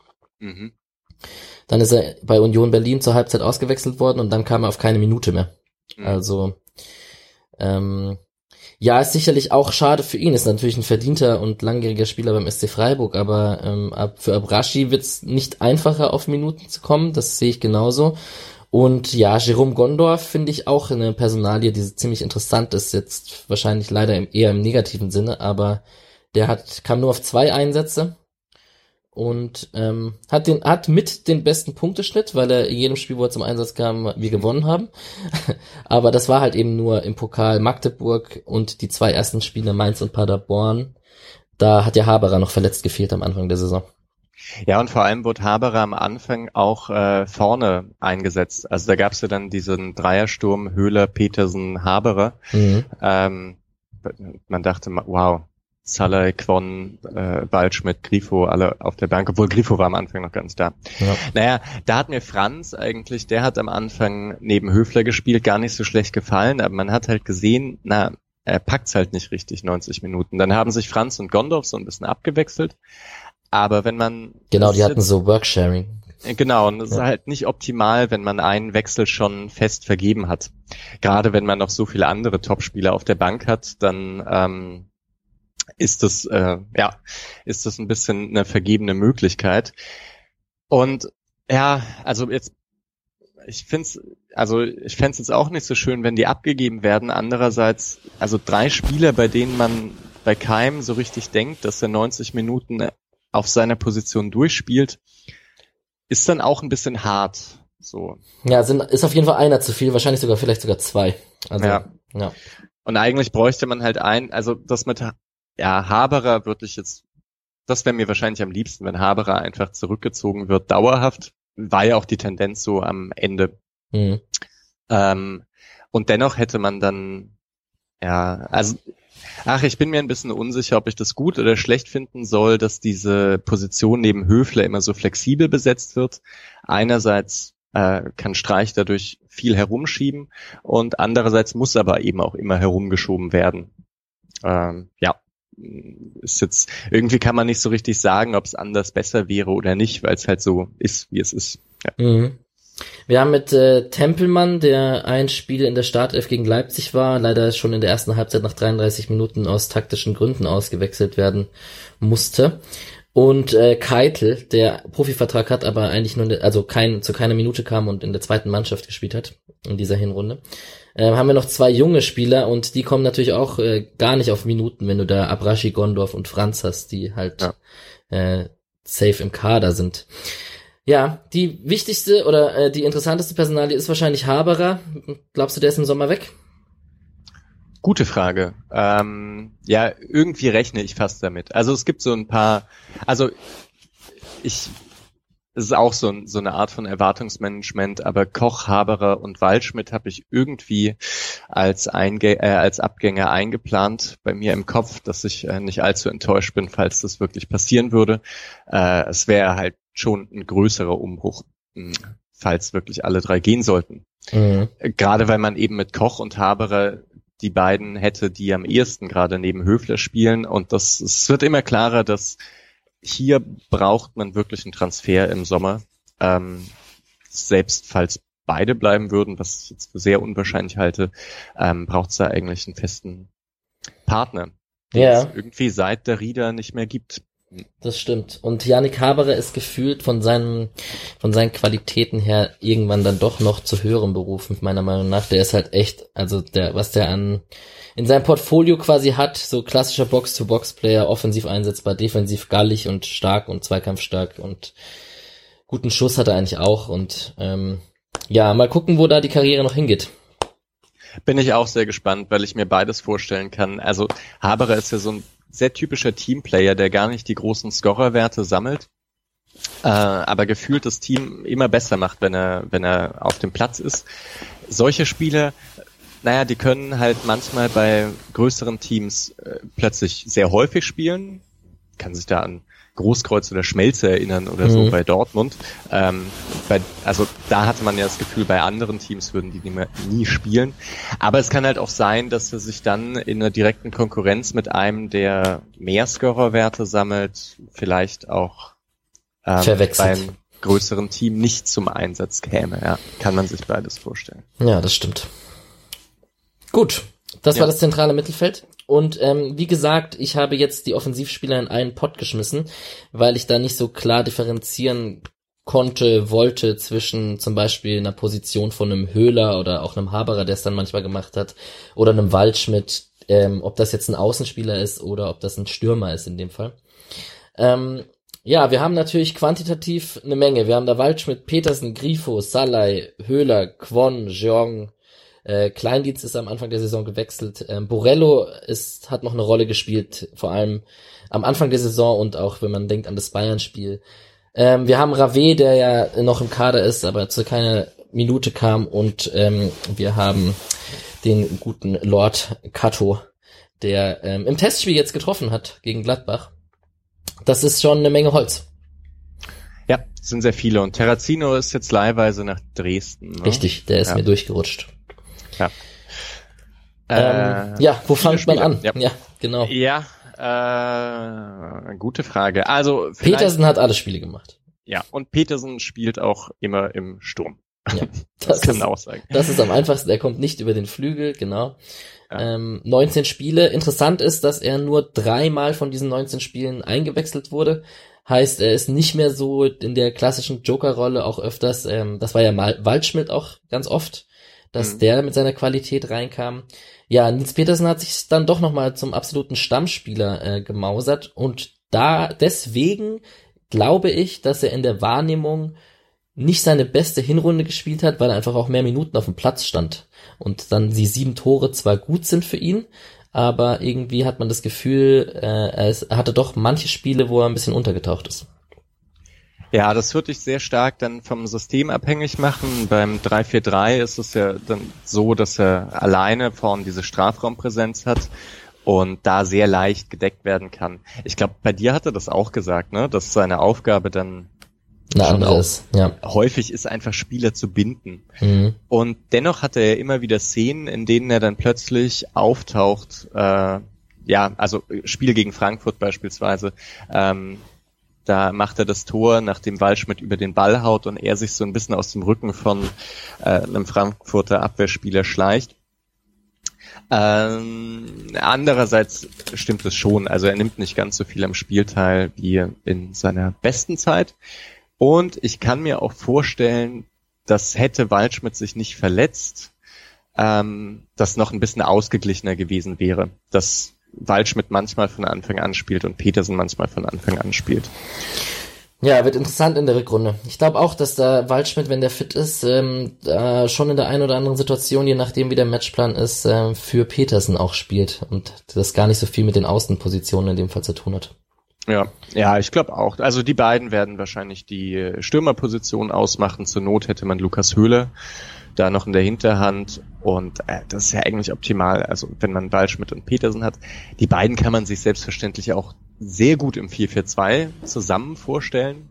Ja, als traumhaft, ne? Höhle und Petersen. Ja, das Ja. ist dann Waldschmidt in einer. Ich meine, wenn wenn Petersen dann vorne ist und ähm, und Innenverteidiger bindet, ist Waldschmidt eigentlich in seiner perfekten Rolle, Freiraum zu haben, Ja. weit zurückzufallen, aufzudrehen. Schussposition. Ähm, ja. Ja, Horror, genau. Horrorverletzung da geh bei der Nationalmannschaft mit dem Keeper von Weißrussland. Ähm, ja. Sah schon heftig aus, äh, scheint aber mit einem im wahrsten Sinne des Wortes blauen Auge davongekommen zu sein und ähm, ist bestimmt heiß auf die Rückrunde. Der möchte ja bestimmt zur EM. Ja, das kann ich mir vorstellen. Ich denke, dass er jetzt noch so ein bisschen aufgebaut wird gegen Mainz, wahrscheinlich von der Bank kommt, äh, ein, zwei Spielen. Auch einfach, weil es ja so ein krasser Zusammenprall war. Ich weiß ja auch nicht genau, was das mit einem Spieler macht, wenn, wenn man diese Erfahrung gemacht hat, dass man irgendwo nicht hinschaut und plötzlich macht's bumm und äh, gefühlt ist alles kaputt, was man da hat. Ja. Ähm, ja. Aber also ich bin, ich bin ja sehr erstaunt, dass er jetzt tatsächlich in der, also im Trainingslager einsteigen konnte, da nichts verpasst hat. Ja, und dann gibt's noch einen anderen Spieler wie Petersen, der 19 Spiele gemacht hat und von dem hätte man es wirklich absolut gar nicht erwartet und das ist äh, Luca Höhler. Lukas Höhler, nicht Luca. ähm, ja, alle Spiele gemacht, das ist schon krass. Ja. Vier Tore, vier Vorlagen. 17 Spiele in der Liga. Mhm. Wichtige Tore auch dabei gewesen und ähm, ja, zieht viele Freistöße, muss man vielleicht an der Stelle noch sagen. Ähm, wird ihm oft unterstellt, dass er zu leicht fällt, aber bei der Freiburger Standardstärke ist das schon auch äh, ein wichtiges Stilmittel, würde ich es mal nennen. Ja, ja, das denke ich auch. Also Salai und Höhler sind da so die beiden Kandidaten, die das äh, gern mal machen. Ja ich glaube, früher waren das so Klaus und Kerk recht typisch, die äh, haben sich auch etwas leichter fallen lassen. Ich bin da immer hin und her gerissen. Eigentlich finde ich es ja nicht so gut, aber naja, ist halt so. Aber es ist halt auch clever. Ja. Auf, wie auf Schalke zum ja. Beispiel. Und ich glaube langsam, also diese äh, Loblieder auf Höhler, die gesungen werden, zwar absolut zu Recht, ist, ich glaube, es ist langsam bei allen angekommen, dass der einfach eine gute Saison spielt, defensiv auf jeden Fall seine Aufgaben macht, offensiv jetzt einfach ein Stückchen ballsicherer geworden ist und in ein, zwei Szenen dann plötzlich Dinge macht, die man ihm halt nicht zutraut ähm, und sich da, sich da gut durchsetzt. Schönes Zusammenspiel mit Günther hat, aber auch über rechts kommt. Äh, ja, nur wenn er frei auf den Torhüter das kann er nicht. muss er sich wirklich mal was überlegen. Ja. ja. Ich meine, gegen Zentner, also im ersten Spiel gegen Mainz hat es noch funktioniert mit dem Tunneln, aber ja, chippt den halt drüber. Oder ja. Ja. Ist er, da ist er halt kein Waldschmidt. Aber gut. Nee. Ja. Ähm, ja, wird äh, definitiv sehr interessant, ob er das bestätigen kann und so auf diese Einsatzminuten kommt. Man kann sich's kaum vorstellen, weil ein Grifo schart mit den Hufen, ein Salai schart mit den Hufen, ein Quon schart mit den Hufen und wenn sogar noch ein Borello mit den Hufen schart, dann ähm, haben wir da echt vier Spieler, die dem ordentlich Druck machen werden. Ja, jetzt müssen wir kurz mal überlegen. Also wenn wir jetzt aufstellen würden, Höhler, Petersen und Grifo, ähm, dann hätten wir drei Einwechslungen mit Quon, Salai und Waldschmidt. Dann wäre Borello nicht dabei. Ähm, Jeong spielt keine Rolle. Jeong spielt gerade keine Rolle und Rave auch nicht. Und Kat auch nicht. Und Kat auch nicht. Also höchstwahrscheinlich wird es nicht immer passieren und wenn man 1-0 vorne liegt, dann wird man auch nicht ähm, Quon und Waldschmidt und äh, Salai bringen. Aber das macht, also das macht das, äh, dieses Überangebot auf dieser Position nicht ganz so dramatisch. Einfach, weil man genau hier die Wechsel vollzogen werden, auch Wechsel ab der 60. Minute. Und ich würde sagen, ob ein Spieler 60 oder 30 Minuten spielt, ist dann auch nicht, nicht ganz so, also sicher spielen die lieber 60 Minuten, aber ist auch nicht ganz so wichtig, weil man dann nochmal ja auch aus einer besseren Position herauskommt, wenn man von der Bank spielt. Ja. Ähm, aber wenn du die einzelnen Spieler durchgehen möchtest, äh, äh, sag gerne an. Naja, also. Wer gefällt dir denn am besten bei, bei, auf den Außen? Super schwierig, ne? Ähm, also ich wüsste gar nicht, für wen ich mich entscheiden. Ich, ich, ich glaube ja auch, dass Borello noch einen Sprung macht. Der hat ja gegen Bayern auch schon noch eingedeutet, dass er, der wird es allerdings schwer haben. Ähm, ich glaube, also wenn man vielleicht Ausschussverfahren geht, ich glaube von Rave und Kat kann man sich gefühlt äh, erstmal verabschieden. Ähm, ich glaube, Cut braucht Spielpraxis, der wird's, dem wird's vielleicht gut tun, irgendwo hinzuwechseln, ausgedient zu werden, keine Ahnung. Und bei Rave, das ist ja die ewige Story, dass der leider nicht mehr zum Zug kommt. Mm. Ich bin sehr voller Vorfreude auf Quon. Das waren schon die letzten Spiele. Ähm, Salai gönne ich es eigentlich auch. Der hat in zehn Spielen keinen Scorer gemacht. Das ist echt krass. Also dem, ich, da hat man einige Spiele vor Augen, wo er, wo man es ihm wirklich gegönnt hätte, dass er ein Tor schießt. Und dass äh, Grifo, wenn er top drauf ist, spielt und keinem davor irgendwie ins Gesicht gefasst hat und gesperrt ist, dann, ähm, ich glaube, an Grifo gibt es so schnell keinen Weg vorbei. Ah, ich weiß nicht. Am Ende will man, glaube ich, dass Grifo, Petersen und Waldschmidt zusammen vorne drin spielen, ne? ja. Ja, das stimmt wahrscheinlich. Oder dann halt doch im 4-4-2. Ich kann mir schon auch vorstellen, dass das häufiger kommt. Petersen, Waldschmidt vorne drin, obwohl man dann halt von der Bank nicht mehr so viel bringen kann. Also ähm, das ist ja schon auch schön, wenn einer von den beiden von der Bank kommen kann. Ja. Die haben beide ihre Joker-Qualitäten schon bewiesen. Ähm, ja, ich denke, Grifo wird halt aus und eingewechselt. Aber ich sehe es eigentlich schon so ein bisschen, dass Grifo und Höhler sich um die linke Position streiten und Salai und Quon um die rechte. Mhm. Ähm, so, obwohl Höhler auch rechts gespielt hat hin und wieder. Aber so, so hätte ich es am liebsten, sagen wir es so. Ich finde ja diesen Wechsel ähm, also die Einwechslung Quon für Salai einfach so super, weil man, das sind zwei dribbelstarke Spieler, aber auf eine ganz andere Art und Weise. Ja. So, Salai ist so sehr geradlinig ähm, und hat dann so Durchbrüche und ist dann auch irgendwie schnell. Und Quon hat diese kleinen Bewegungen, die, äh, die ihn dann am Gegenspieler vorbeibringen. Und aber auch mit diesen kleinen Bewegungen äh, gewinnt er auch einige Bälle. Also mhm. das ist auch da nicht schlecht. Und sich, also die Vorstellung, ein Gegenspieler muss sich auf diesen Wechsel einstellen, die ist dann schon sehr schön eigentlich, ja. Mhm. Ja, und dann haben wir noch einen Jeong, der sechsmal in der Regionalliga zum Einsatz kam, jetzt mit der Jugendmannschaft von Korea unterwegs ist. Ich glaube, der kommt erst im Februar wieder zurück. Ähm, ja, der hat auch nur 33 Minuten gegen Magdeburg gespielt im Pokal. Und der wird mhm. sich, glaube ich, äh, bis zumindest mal bis nächste Saison gedulden müssen, um auf viele Minuten zu kommen. Aber so Starlight Kwon rechts und Grifo Höhler links, das äh, würde ich, glaube ich, so unterstreichen. Also da ist ja ein Traum-Szenario, dass man da den formstärksten Spieler immer bringen kann. Oder den Fall. passendsten halt auch. Ja. ja, genau. Ja. Dass man da auch ein bisschen schaut, ob man mehr Offensive oder Defensive braucht, äh, welche Standardschützen auch auf dem Platz sind, ob man da Grifo braucht oder nicht. Mm, es kommt, also mein Waldschmidt macht es nicht schlecht, Schmied macht es nicht schlecht äh, für Ecken und äh, Standards aus dem Halbfeld kann Günther Standards schießen, aber naja, also das ist äh, eh so ein Thema für sich nochmal, ne? Also Freiburger ja. Standardschützen ist äh, wow. Ja. Da gab's auch schon andere Zeiten. Sieht aus wie geplant, ne? Aber ich, also ich glaub's fast nicht, dass das, äh, dass man darauf geachtet hat, dass man so viele Standardschützen hat. Tja. Mhm, sondern dass das fast eher, ach ja, ich weiß gar nicht, ob das denen allen so gut gefällt, dass sie nicht, also ich kann mir vorstellen, dass Grifo das es nicht so toll findet, dass er nicht jeden Standard schlägt. Mit Sicherheit nicht, mit Sicherheit nicht. Aber das ist schon extrem gut, muss man schon ja. sagen. Und wenn man, dass man da Günther mit in die Reihe aufzählt, äh, hätte ich auch nicht gedacht vor ein paar Jahren. Ja, auf keinen Fall. Naja. Ja, aber gut, es wird Verletzungen geben. Man hat es ja am Ende der Hinrunde auch gesehen, als ein paar Spieler ausgefallen sind dass die Offensivreihe dann plötzlich immer noch ganz gut aussieht, aber von der Bank dann nicht mehr ganz so viel kommt.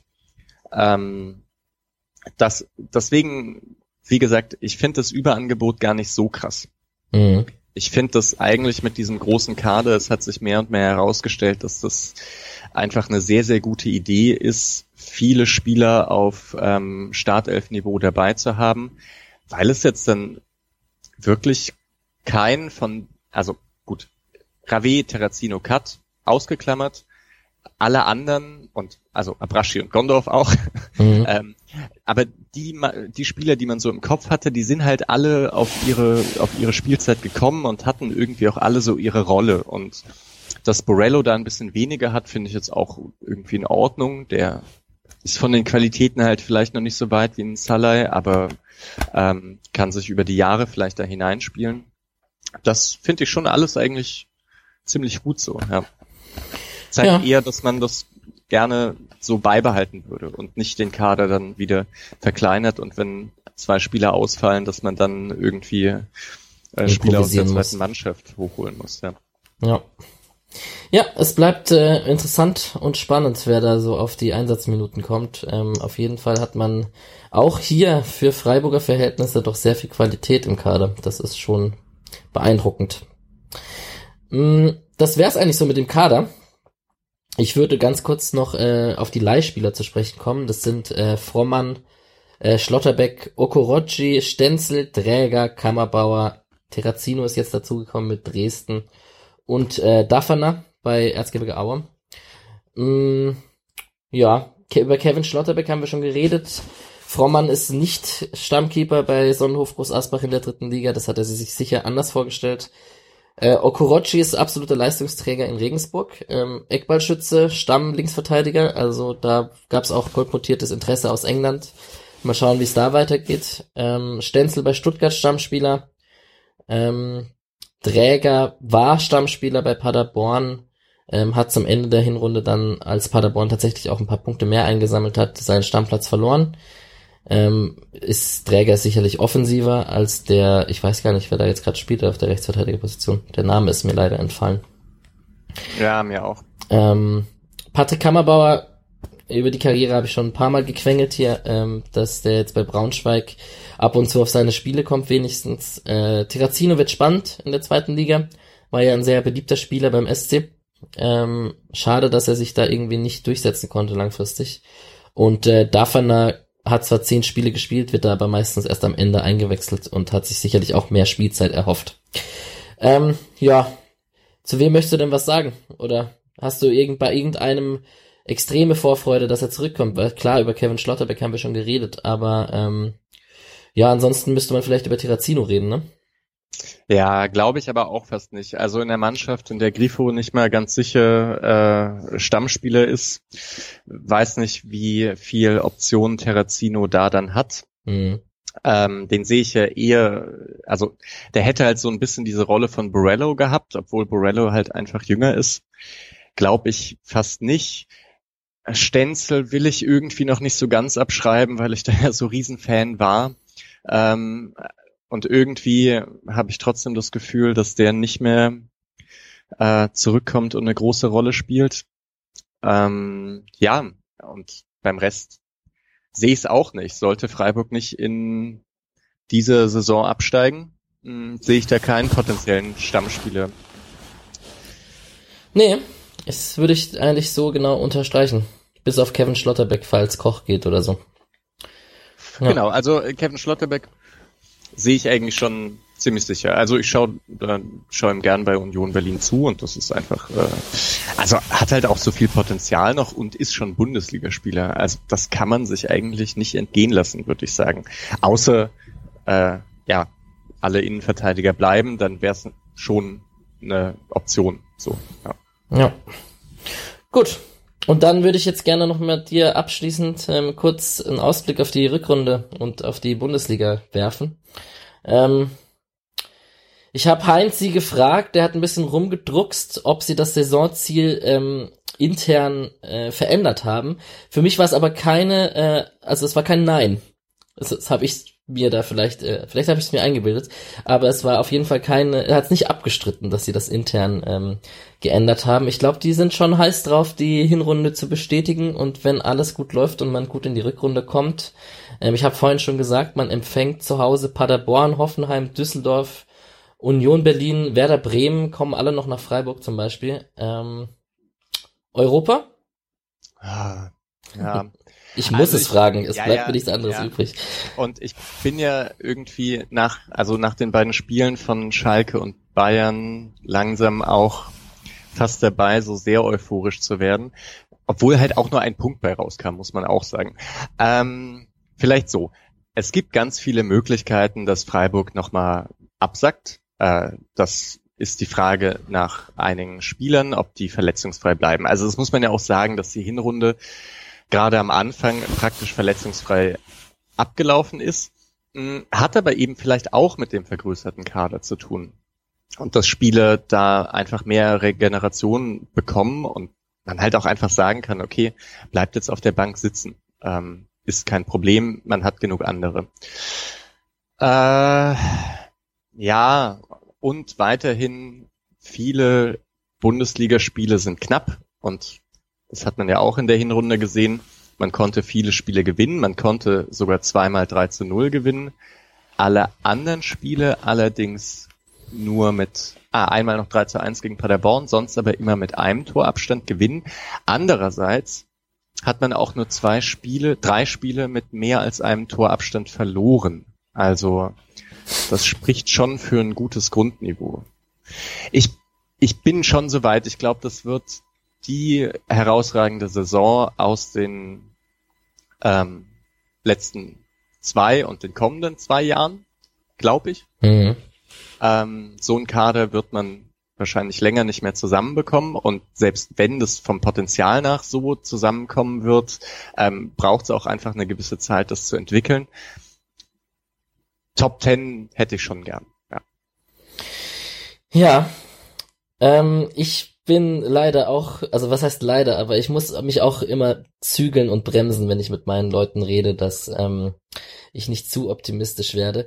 Also ich fange ja, ich fange mal andersrum an. Ich denke, dass man nach den Top 4, da würde ich jetzt die aktuellen Top 4 in der Liga, Leipzig, Gladbach, Bayern und Dortmund, wobei ich persönlich noch denke, dass Gladbach ein bisschen äh, abrutschen wird, beziehungsweise das ganze Niveau nicht die ganze Saison halten kann oder wird. Das ist jetzt so mein Tipp. Aber Ganz ich glaube. Aber die, die sind aus beiden Wettbewerben, glaube ich, draußen. Ah, das ist ein gutes ja. Argument. Ja. Das, ja, dann würde ich sagen, dass sie in den Top 4 bleiben. Durch dieses Argument tatsächlich. Das ist das große, der große Pluspunkt von denen. Ähm, ich mein, meine Idee ist nur, oder meine, meine These ist einfach nur, dass man sich vor den anderen Mannschaften, vielleicht wenn Leverkusen das komplette Potenzial ausschöpft, dann würde ich da Leverkusen noch dazu zählen. Aber vor den anderen Mannschaften muss man sich so richtig nicht verstecken. Also man ist nicht viel schlechter als die anderen. Als Schalke? Ja, gut. Wolfsburg, nee. also Wolfsburg ist zwei Punkte dahinter, aber die finde ich schon auch sehr gut. Bei Hoffenheim fragt man sich gerade ein Wolfsburg bisschen, hat 18 die... Tore geschossen. Ja, das stimmt, aber sie haben halt 18 bekommen. Ja, ja, ja äh, nee, du hast schon recht. Das kann, ich gehe, glaube ich, anders ran. Ich denke, man braucht äh, 52, 53 Punkte. So. Man muss die Hinrunde mindestens wiederholen, ja. wenn nicht sogar toppen. Ja. Kann passieren, aber dann muss schon vieles gut laufen. Mhm. Ich habe jetzt immer noch, also sagst du jetzt ja oder nein zu Europa? Ja, also vielleicht, ich sagen wir so, wenn diese Diplomatie in diesem Podcast, ich sag's, ich möchte die rausbekommen. Das, die Spieler haben es schon nicht hingekriegt. Bei Spieltag 30 äh, würde ich gern noch, dass es eine Möglichkeit gibt. Okay. Zu Europa. Ja, aber also vielleicht nochmal ähm, zu der Sache mit den, also dass es so enge Bundesligaspiele gibt. Mhm. Bis auf Paderborn sehe ich keine Mannschaft, bei der ich vorne weg ganz klar sagen würde, Freiburg muss da eigentlich gewinnen. Okay, du hast quasi mein Argument gerade einfach umgedreht, aber ja, gut, so kann man es natürlich auch sehen, stimmt. Nein, das, äh, ja, okay, du hast schon recht. Es gibt auch kaum ein Team, bei dem man sagt, das muss man verlieren. Obwohl, naja, eine Niederlage gegen Leverkusen, da sag ich auch, passiert. Ähm, ja. Ja. Und gegen Dortmund, Bayern, Gladbach, Leipzig sowieso. Aber nicht in einem Heimspiel gegen Schalke. Heimspiel gegen Schalke, ja, passiert auch. Ja, je nachdem, nee, aber Schalke überperformt ja ähnlich gut wie, äh, wie Freiburg. Da würde ich sagen, das ist eine Sache. Aber Wolfsburg beispielsweise, diese Stabilität, die die haben und dann andererseits so, so gut nach vorne spielen, sehe ich als einen sehr schwierigen Gegner an. Ja. Auch Augsburg, äh, eine Mannschaft, die Freiburg den Ball überlassen wird und dann kontert. Äh, da kann das passieren, was in der letzten ähm, Rückrunde gegen Mainz passiert ist, dass man 5-0 verliert und gar nicht weiß, wie das passiert ist, ne? Weil Niederlechner dreimal einen Ball abgelaufen hat, äh, den, ja. Also schwierig. Kommt sicher auch viel jetzt auf diese ersten drei Spiele an. Ich meine, das kann passieren, dass man da neun Punkte holt. So. Ja. Ja. Gut. Ja. Es bleibt spannend. Ja, ähm, auf jeden Fall. Ja mit dem Abstiegskampf werden wir nichts zu tun haben. Können wir uns darauf zumindest mal einigen? Ja. Also Gut. es braucht 10 Punkte noch, oder? 36 Punkte reichen höchstwahrscheinlich. 36 Punkte reichen höchstwahrscheinlich, ja. Das sind ja auch, also die letzten beiden Saisons hat man 36 Punkte geholt. Wenn man nicht mehr holen würde als in den letzten beiden Saisons, wäre ich auch wirklich enttäuscht. Also selbst wenn es zum Aufstieg, äh, zum Klassenhalt, Klassenhalt reichen würde, ja. Mhm. Na gut. Wer sind denn deine Abstiegskandidaten so ganz generell? Ah, ja, gute Frage. Ähm, ich habe ich hab letztens mal die Frage gestellt, äh, wer denn mehr als zehn Prozent beim Abstieg von Werder Bremen geben würde. Und das waren dann doch sehr viele. Ähm, kann man sich irgendwie nicht vorstellen. Kann man Aber. sich irgendwie nicht vorstellen. Andererseits kann es auch passieren, naja, die typischen Abstiegskandidaten momentan wären Paderborn, Düsseldorf und Köln, würde ich sagen. Mhm. Aber Düsseldorf und Köln kann man auch zutrauen, dass sie plötzlich punkten. Und bei Mainz und Bremen kann man sich auch vorstellen, dass sie einbrechen, aber eben auch, dass sie punkten. Mhm. Das, ich finde das ziemlich spannend. Ich kann mir auch vorstellen, dass das äh, eng bleiben wird. Bei Union kann man sich vorstellen, dass sie unten reinrutschen. Ja, ja. Andererseits fand ich die schon sehr stabil. Ich kann mir sogar fast eher vorstellen, dass Hertha oder Frankfurt. Aber die haben doch Jürgen Klinsmann. Ja, ja, aber das reicht nicht. Es reicht wirklich nicht, die ganze Zeit hinten drin zu stehen. Klar, die, die beiden haben einen Kader und auch eine Spielweise, die sehr, sehr gut ist. Da müsste es, also da müsste wirklich einiges schiefgehen bei Hertha und Frankfurt. Aber mit den Konkurrenten, ähm, ja, kann alles passieren. Augsburg würde ich sagen, ist fast draußen. 23 Punkte, solides System, solider Trainer, Niederlechner. Mhm. Das ist alles irgendwie zu, zu stabil. Ja. ja. Und dann kommt schon Wolfsburg. Also, ja.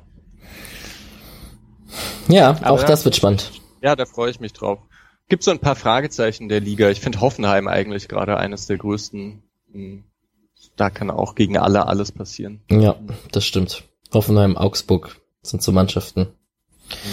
Aber was würdest du sagen? Auch Paderborn, Düsseldorf, Köln? Oder, oder denkst du, was denkst du bei Bremen? Kann das echt passieren, dass die absteigen? Ja, wie gesagt, ich kann es mir eigentlich nicht vorstellen. Aber so einen krass guten Kader haben die am Ende dann halt auch nicht. Hm? Das ist, ähm, Kofeld wurde ein bisschen gehypt.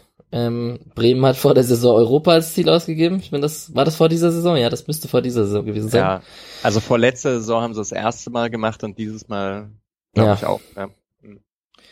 Ja. ich weiß nicht, wie viel da vielleicht kann da da ein Toprak am Ende Stabilität reinbringen. Die haben, haben sie äh, Westergaard geholt? Nee, aber Vogt. Ah, stimmt. Von Hoffenheim. Vogt haben ja. sie jetzt geholt. Westergaard hätte ich mich ja gefreut. Ja. Den fand ich cool. Ja. Naja, am Ende, also Bremen ist natürlich auch, da spielt natürlich auch der Wunsch, der Wunsch mit und Bremen ja. ist dann von der Sympathie her doch irgendwie ein Verein, den ich gerne in der ersten Liga sehe. Ja, und wenn du dich zum Beispiel daran erinnerst, wie die äh, gegen Freiburg gespielt haben, das war ja auch eigentlich ein sehr gutes Spiel. Da haben sie sich ja zwei Tore selber eingeschenkt und Flecken hat super gehalten. Ja, also stimmt. Ähm, ja. Und Rashica ist schon gehobenes Bundesliga-Niveau. Ja, ja.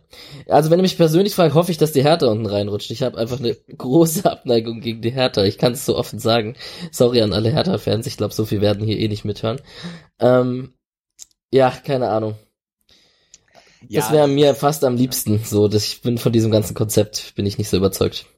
Diese Story passt auch so gut, dass da ein Verein denkt, dass sie mit äh, 150 Millionen sich plötzlich in die Champions League äh, kaufen könnten ja. und dann halt vielleicht wirklich übersehen 150 Millionen reichen einfach nicht, um so einen Vorsprung aufzuholen, den den halt naja Gladbach, Schalke und auch Schalke ähm, haben, äh, wenn man kein eigenes Stadion hat und so weiter. Man, man kann den Kader mit 100, mit 150 Millionen nicht einfach so aufpeppeln, dass man plötzlich besser dasteht als Leverkusen. Das, das geht einfach nicht. Ja, ja und wenn ich da von, von äh, Götze lese oder so, dann drehe ich komplett durch. Also dann denke ich mir so, was ist los bei denen? Also, naja. Ja, da wäre ja auch höchstwahrscheinlich schon irgendwie 50 Millionen weg, wenn man dem einen Vierjahresvertrag gibt äh, und das Gehalt mit einrechnet. Ne? Ja. Also selbst wenn der ablösefrei kommen würde. Das hatte man ja bei diesem Halland-Transfer bei Dortmund hatte das auch jemand vorgerechnet, dass das ein Gesamtpaket von 100 Millionen ist. Äh, auch wenn der eben nur 20 Millionen durch eine Ausstiegsklausel hatte. Also, mhm. ja.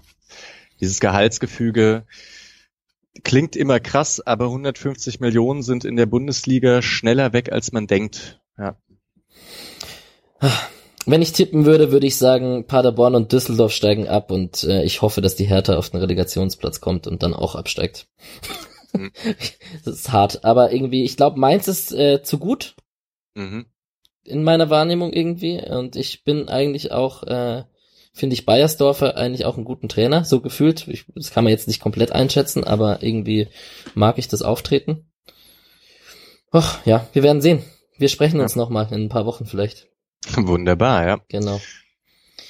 Ähm, abschließend am Donnerstag habe ich eine Aufnahme mit äh, Tamara Keller und Ejub Ertan zur nicht ganz so berauschenden Hinrunde der Frauenmannschaft und ein bisschen da ein Update reinzuholen. Und äh, ansonsten, ich habe die Frage gestellt an die Twitter-User, äh, welche Themen sie interessieren. Da könnt ihr mir natürlich auch jederzeit Feedback geben. Ähm, Stadion ist ganz heißes Thema natürlich. Abschiedssaison. Ähm, ich bin gespannt, wie es im Sommer ist, ob da alles fertig wird und ob der Umzug reibungslos klappt und so. Ich bin leider nicht in Freiburg, so dass ich das äh, hautnah mitbekomme, wie das alles läuft mit den Fans und mit der mit dem Umzug und dem ganzen Zeug. Wie siehst du das Ganze im Stadion? Ah, ich war auch so lang nicht mehr und gehe da auch nicht so häufig hin. Ich ich lasse es so ein bisschen auf mich zukommen, hm, was da passiert. Ich fände es aber auch ganz interessant, darüber was zu hören, einfach weil, ja, ich bin da nicht drin. Ne? Ähm, mhm.